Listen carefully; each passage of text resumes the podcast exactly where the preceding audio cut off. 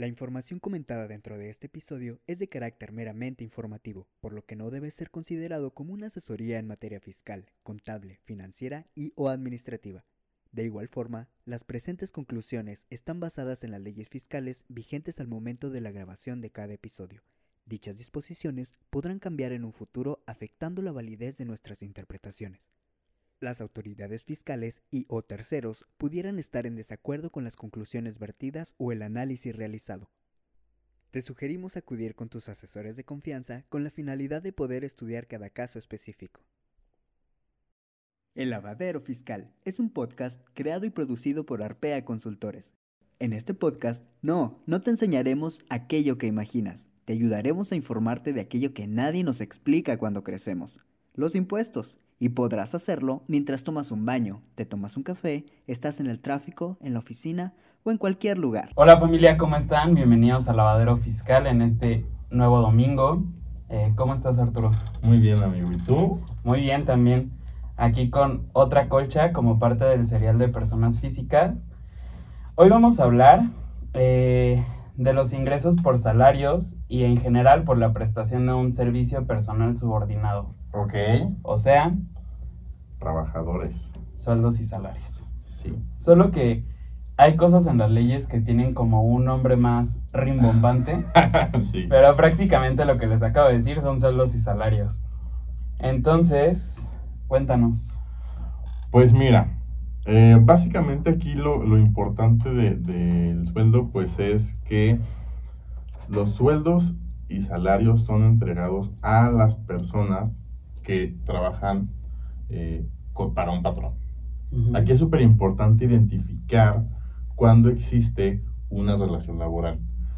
Pueden haber muchos, muchos elementos que la incluyen, pero las, los tres principales que existen es que sea un trabajo personal, subordinado y remunerado. Les explico brevemente. El personal, pues es que sea eh, realizado por personas físicas. ¿Qué quiere decir? Que una persona moral, una empresa, no puede ser trabajador de una persona física o una persona moral, únicamente las personas. El subordinado, pues es que siga órdenes o la dirección de un patrón.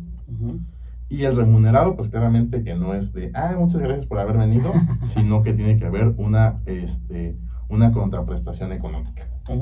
De acuerdo. Eh, bueno, eso es, es importante que en este eh, capítulo en específico vamos a hablar, vamos a juntar como dos leyes lo que es la parte de la ley del ISR y parte de la ley federal del trabajo. Sí. Eh, digo, esto es importante porque eh, la ley del ISR contempla como dos tipos de sueldos. Uno es sueldos y salarios puros y otro es asimilados a sueldos y salarios.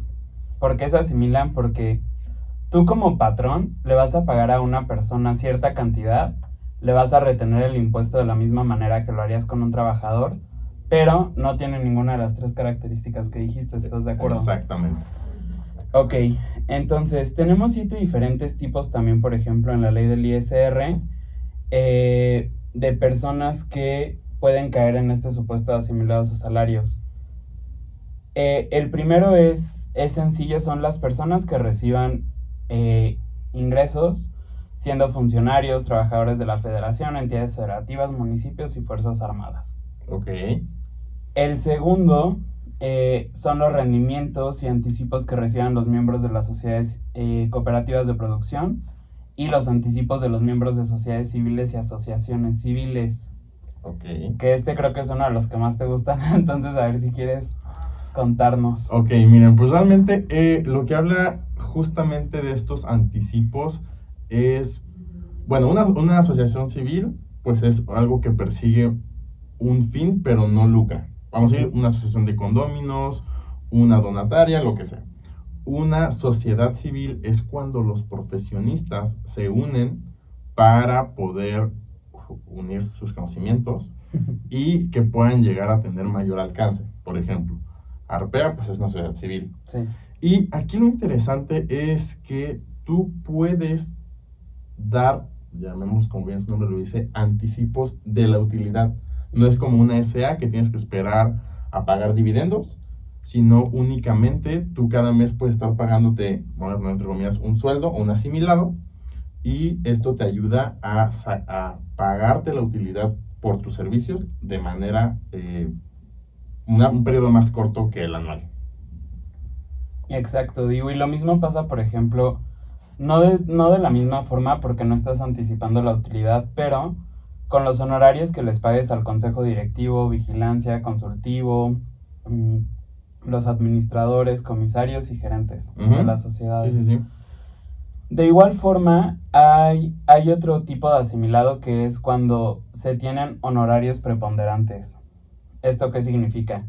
Si tú, por ejemplo, le prestas servicios a, a un patrón o a una empresa y tendrías que estar, por ejemplo, tú haciendo tu declaración, es decir, que sean unos honorarios, em, tú le puedes pedir a la persona a la que le estás prestando el servicio que esa persona haga la retención por ti porque realmente tú estás recibiendo de esa persona más del 50% de tus, de tus ingresos del año.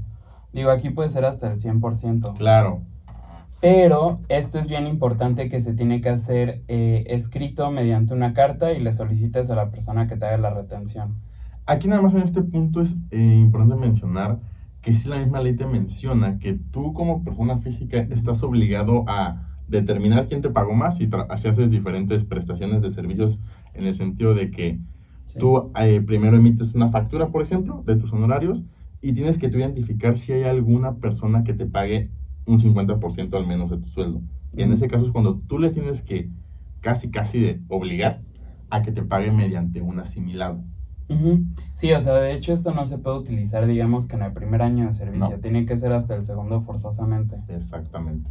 Eh, otra opción que nos da la ley es que cuando tú vayas a prestarle tus honorarios a una persona física o persona moral, le pidas que te haga un asimilado porque tú por alguna razón, supongo, no puedes emitir la factura. exactamente. También cuando vayas a recibir ingresos por actividad empresarial de una persona física o moral, puedes pedirles que te lo consideren como asimilados y por lo tanto ellos también pueden hacer una retención para que tú ya no tengas que hacer todo el proceso. Que esta es una figura que en la práctica es muy rara de ver. sí. O sea, casi nadie, como emites justamente o estás realizando una actividad empresarial, es raro que tú no quieras emitir una factura y que le pidas a una empresa o a una persona física que te haga la retención. Existe, pero yo casi no lo he visto. Em, creo que puede llegar a existir porque te quita mucha carga administrativa. Claro. O sea, tú ya no tienes que hacer tu factura y demás, pero la principal desventaja que yo le veo desde mi punto de vista es que pierdes la posibilidad de hacer eh, deducibles tus gastos. Claro, sí, sí, sí. Entonces, pues ahí al final te puede o no convenir. Y por último, eh, nos dan otra opción, que este, esta se me hace muy interesante y ha sido muy, muy común en los últimos años con las empresas de tecnología y demás. No sé si has escuchado hablar de las stock options. No, cuéntame. Ok, es cuando tú le das a tus empleados parte de tus acciones ah, o que les compartes una parte de tu empresa, porque pues obviamente se espera que al ellos tener una responsabilidad con la utilidad, la cuiden como la cuidarías tú. Entonces, cuando tú les vayas a dar estas acciones, si se las das a un precio menor al del mercado o se las regalas, ellos van a tener que hacer un cálculo. Bueno, tú como empresa, pero se tiene que pagar este impuesto, que es al valor del mercado le vas a restar el precio que le estás dando a la persona. Ok. Entonces, si se la estás regalando, todo el precio de las acciones lo tiene que acumular y retirarle, bueno, retenerle el impuesto. Y si se las estás dando a un precio más bajo, únicamente va a ser la diferencia. Ok. ¿Va? Eh, prácticamente estos son los siete tipos de, de, asimilados a salarios con los que nos podemos llegar a encontrar. Eh, realmente vuelvo a lo mismo. Es exactamente lo mismo con sueldo y salario, simplemente que tal vez no tienen las prestaciones de ley. eso es importante. Y eh, pues nada, también el patrón te retiene el impuesto y lo tiene que entregar al SAT el día 17 del próximo mes. Ah, bueno, también hay importante que en el cálculo de esta retención de impuesto no aplica el subsidio para el empleo, que ya lo haré un poco más adelante, pero en similos no existe tampoco el subsidio para el empleo. Sí. Eh, bueno, a ver si quieres contarnos de una vez mejor qué es el subsidio para no ah. perder el, el hilo. Es que creo que tengo que irme a un punto anterior de los asimilados, que es básicamente qué es el salario, que ahí me voy a transportar a la Ley Federal del Trabajo, que básicamente es la que rige las eh, relaciones laborales a nivel México. de cualquier tipo, tanto las de empresas particulares como de gobierno. Ahí vienen las reglas del juego tanto para los trabajadores como para los patrones. O sea, hay capítulos específicos que hablan de lo mismo, pero desde el punto de vista como patrón y desde el punto de vista como trabajador. Aquí únicamente voy a hablar rápidamente de lo que es el sueldo. Y bueno, de hecho el tema del sueldo en esta ley no existe la palabra sueldo, únicamente salario. Y pues básicamente lo que te menciona el salario es que es la, es la cantidad mínima que debe recibir en efectivo un trabajador por sus servicios. De los puntos que mencionábamos, eh, los tres elementos principales de la relación laboral. Esto lo platicábamos creo que en el primero o segundo podcast, donde el salario mínimo debe de satisfacer necesidades para un jefe de familia en, todos los temas, que en teoría no pasa. Bueno, no, la verdad es que no pasa. Eh, también eh, habla de que, eh, bueno, debe fijarse, puede fijarse por unidad de tiempo, por obra, por comisión a precio alzado o de cualquier otra manera. Aquí sí habla de el, cualquiera que sea la forma que tú le des, cualquier nombre, cualquiera figura, es una forma también en que se puede pagar el salario. Eh, aquí únicamente, aquí es muy importante mencionar, en la ley federal del trabajo habla que el salario no únicamente, por ejemplo, son los 100 pesos, pesos diarios que generas o que, que tienes en tu contraprestación, sino todas las gratificaciones, habitaciones, primas, comisiones y cualquier otra cantidad que se le entregue al trabajador. Cualquiera que sea el nombre. Premios de puntualidad, asistencia, prima dominica, cualquiera que sea el nombre, todo eso es parte de su salario, que a veces no lo sabemos. Ya ahí quiero comentar algo. A ver. ¿Sabías que, por ejemplo, si la federación le da a un, a un trabajador un coche, esto ya es un tema un poquito más elevado, pero son 175 mil pesos los que puedes deducir de un coche. Si la federación le da a un empleado eh, un coche que supere esto, la persona tiene que acumular a sus ingresos y pagar el impuesto de ese, de ese excedente que hay. Por ejemplo, si te dan un coche de 500 mil pesos, le vas a restar los 175 mil y tienes que acumular cada mes la diferencia que tengas eh, por ese coche. Ok, está interesante. Entonces digo, ahí también para las personas que les incomodan los lujos del gobierno, también que sepan que sí se paga impuesto por eso. Exactamente. Eh, bueno, el salario mínimo, una cuestión también de que pues debe ser a trabajo igual, pues el salario es igual, no importa el género, que básicamente es un tema que se ha estado peleando en los últimos años. Y aquí los plazos para pagar eh, el salario, te menciona la ley que cuando son trabajos, digamos, eh, que son trabajados como a mano, que son un poco más corpóreos, se hacen de manera semanal. Y te dice, y ya los demás, o sea, administrativos, lo que sea, ah, tú eliges. O sea, pero no puede ser claramente mayor a un mes. Entonces, por eso existen aquí las famosas, eh, famosos pagos mensuales, quincenales, hasta catorcenales, decenales, porque la ley te lo permite así.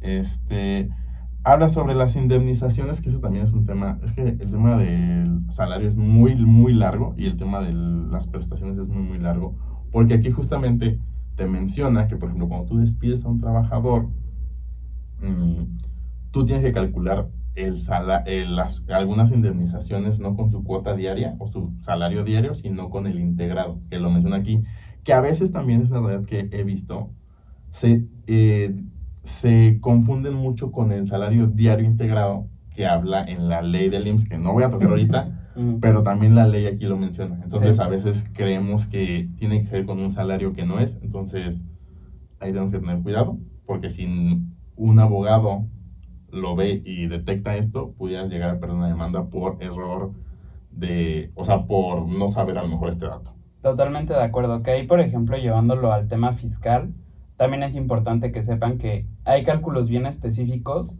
para cuando te están pagando por la antigüedad, retiro o indemnización que tienes en una empresa. Sí. Entonces, eh, digo, hay cálculos para eso, para cuando te pagan toda tu pensión, etcétera.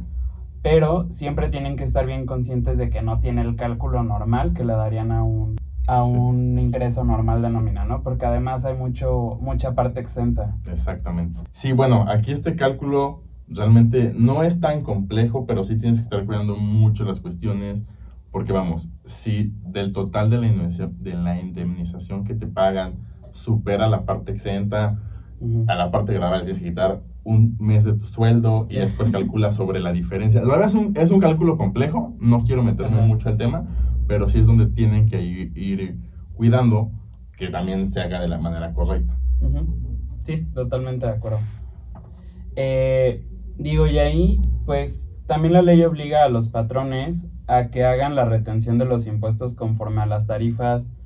Si se acuerdan, en el episodio pasado hablamos de la tarifa anual. En este caso es una tarifa mensual que de ahí lo van bajando a cada uno de los diferentes tipos de pagos.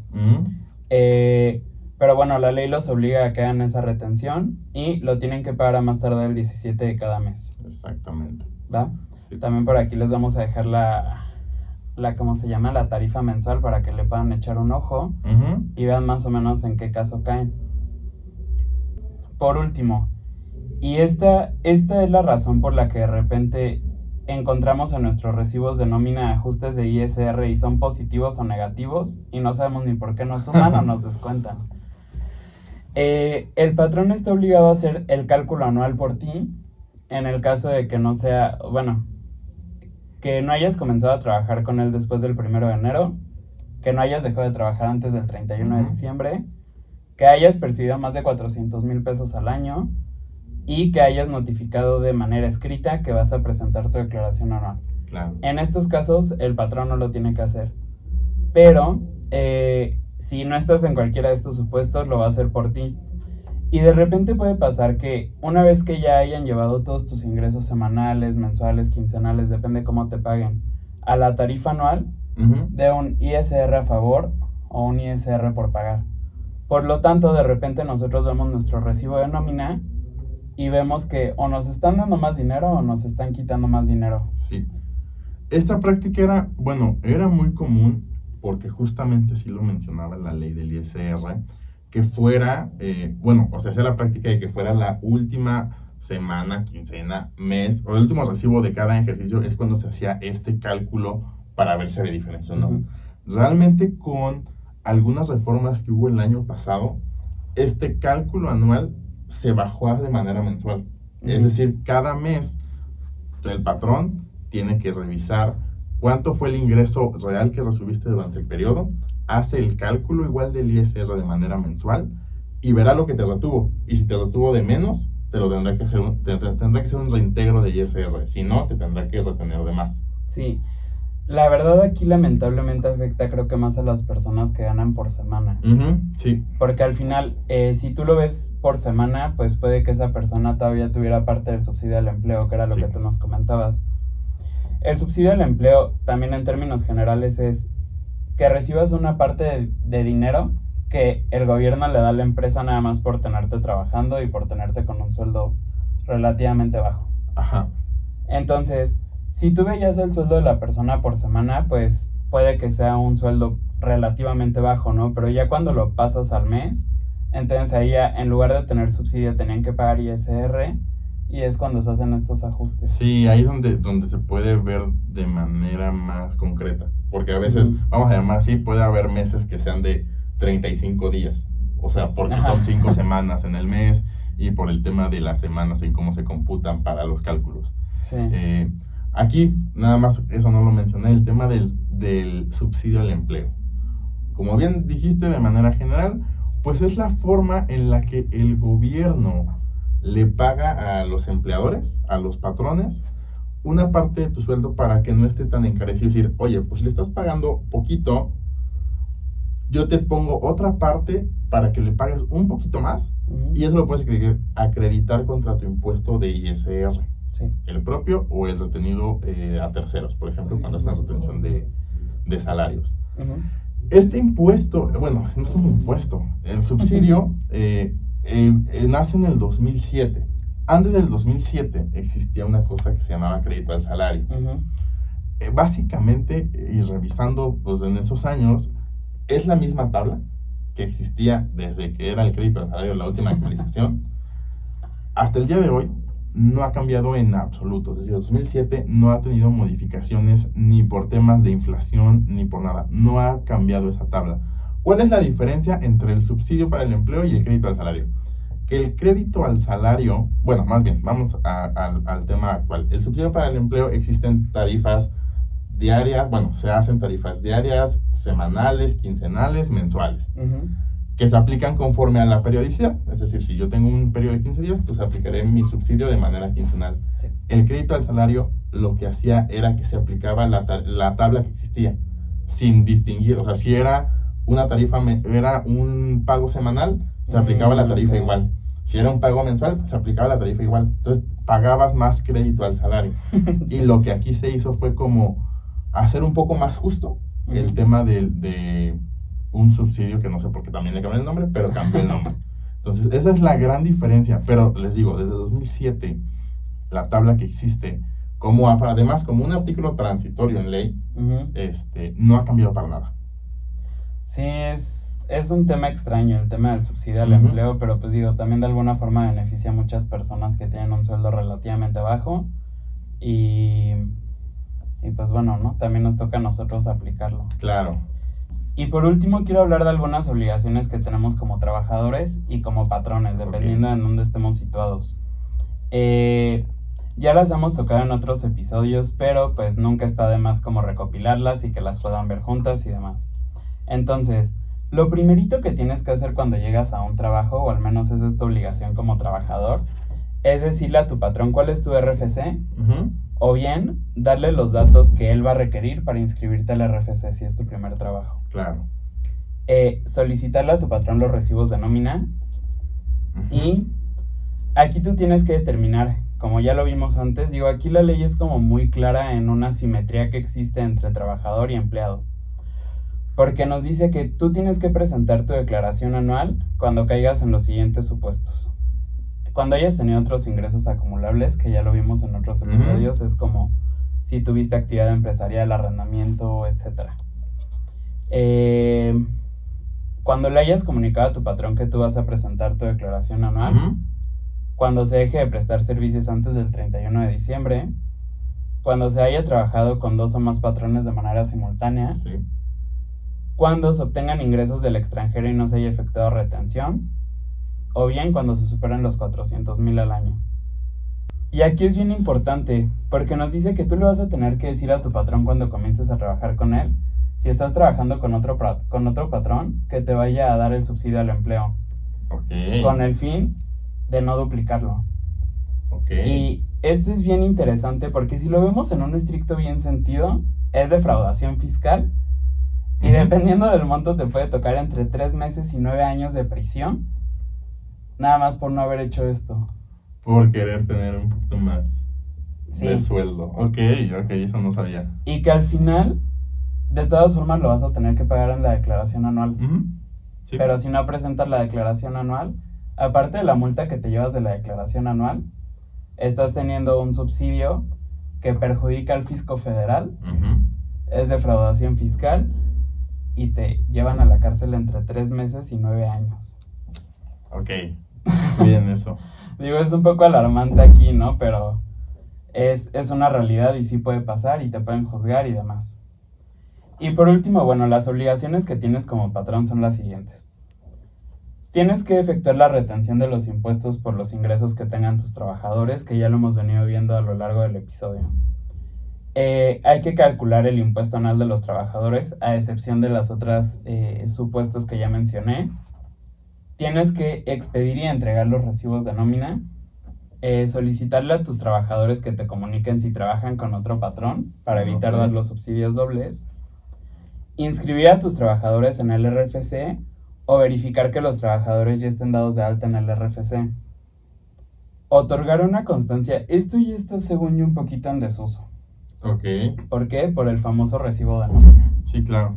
Pero bueno, la ley todavía lo menciona que le tienes que otorgar una constancia de, de viáticos a tus trabajadores a más tarde del 15 de febrero. ¿Por qué? Porque ellos lo tendrían que informar en su declaración anual.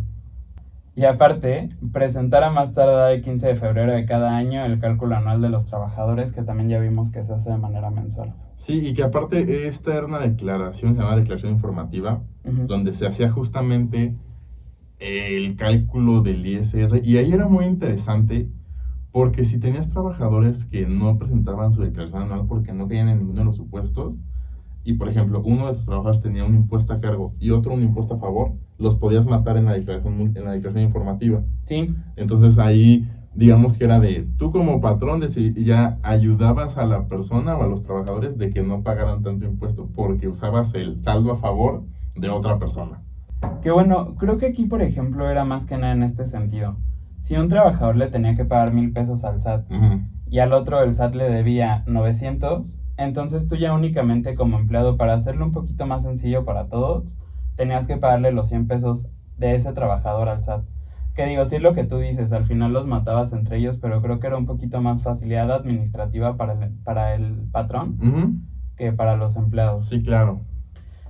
Eh, y bueno, creo que prácticamente es todo. Es un régimen que aunque es sencillo y creo que es el primer paso eh, de, las personas al mundo fiscal. Es el más normal, justamente también quería comentar eso, que al entrar en un régimen de sueldos y salarios, es muy común que sea el primer régimen que te das de alta en el SAT y es ahí cuando inicias ya tu vida fiscal, o sea, ya no te puedes este, librar de pagar impuestos y de ser un contribuyente y un ciudadano cumplido es el momento en el que le quitas las rueditas a tu vida de adulto de la universidad. Exacto. Y ya, ya, te toca la vida de adulto sin rueditas. Exactamente. Pero bueno, o sea, es, es, el primer paso que tenemos y al final, aunque es un régimen relativamente eh, común, también tiene varias cosas que se tienen que checar de manera puntual. Eh, ya es un poquito más del lado del patrón, eso también es una realidad. O sea, tú como trabajador nada más vas, te descuentan y te gastas el dinero que te depositan en tu tarjeta. Exacto. Pero como patrón sí conviene que también tengas una asesoría más o menos eh, para que puedas saber si, por ejemplo, le estás dando una computadora a tu empleado, si le tienes que retener o no el impuesto y demás. Y justamente, a pesar de que sí muchas responsabilidades por parte del patrón, porque uno como trabajador, como dices, pues recibirá un ingreso neto si hay supuestos donde dicen, ay, no, pues sí superé, por ejemplo, los 400 mil pesos, pero no presento una declaración anual. Y ahí son otras multas. Entonces, sí. es muy sencillo también, o sea, sí es una, un régimen que la autoridad también revisa. Entonces, también estar cuidando un poco el, el tema de no caer en los supuestos que te obligan a presentar declaración anual. Y si caes, pues presentarla durante los plazos establecidos. Sí, totalmente de acuerdo. Y pues bueno, no sé si nos vas a hacer recomendación para la siguiente colcha que tenemos, que va a ser personas físicas con actividad empresarial. Viene un tema bastante largo, bastante interesante. Eh, y si antes, para la siguiente semana, pues traigo un podcast, ya, ya parece que nos patrocinan aquí de Mentes. traigo el otro episodio de Dementes, el episodio 166 con Alex Fernández, y no, no el cantante, sino Alex Fernández, el comediante. Básicamente, bueno, se llama No dejes de moverte y aquí habla de todo lo que ha pasado, del tema del ego, del tema de cómo él empezó y dijo, sí, yo sí era muy bueno, aunque, bueno, él se creía que era el mejor. este, y que realmente al principio se dio cuenta que pues no. Y ya después pues te cuenta todo, toda su, su experiencia que ha vivido en el mundo del stand-up como emprendedor, como creador de contenido. Entonces es un, una hora y media que vale la pena escuchar es cómo llegó a ser el mejor comediante del mundo. Esa es otra recomendación que también puede ser. en Netflix está su especial del mejor comediante del mundo. Pues muy bien. Entonces, esperemos con esta recomendación en la siguiente colcha, que va a estar bastante pesadita. Y nos vemos el próximo domingo. Yo soy Eric. Yo soy Arturo. Somos Arpea y nos vemos. Cuídense. Gracias por permitirte este rato para mejorar tu cultura fiscal en este lavadero. No te olvides de seguirnos en nuestras redes sociales como Arpea Consultores y en nuestra página web www.arpeaconsultores.com. Nos escuchamos el próximo domingo.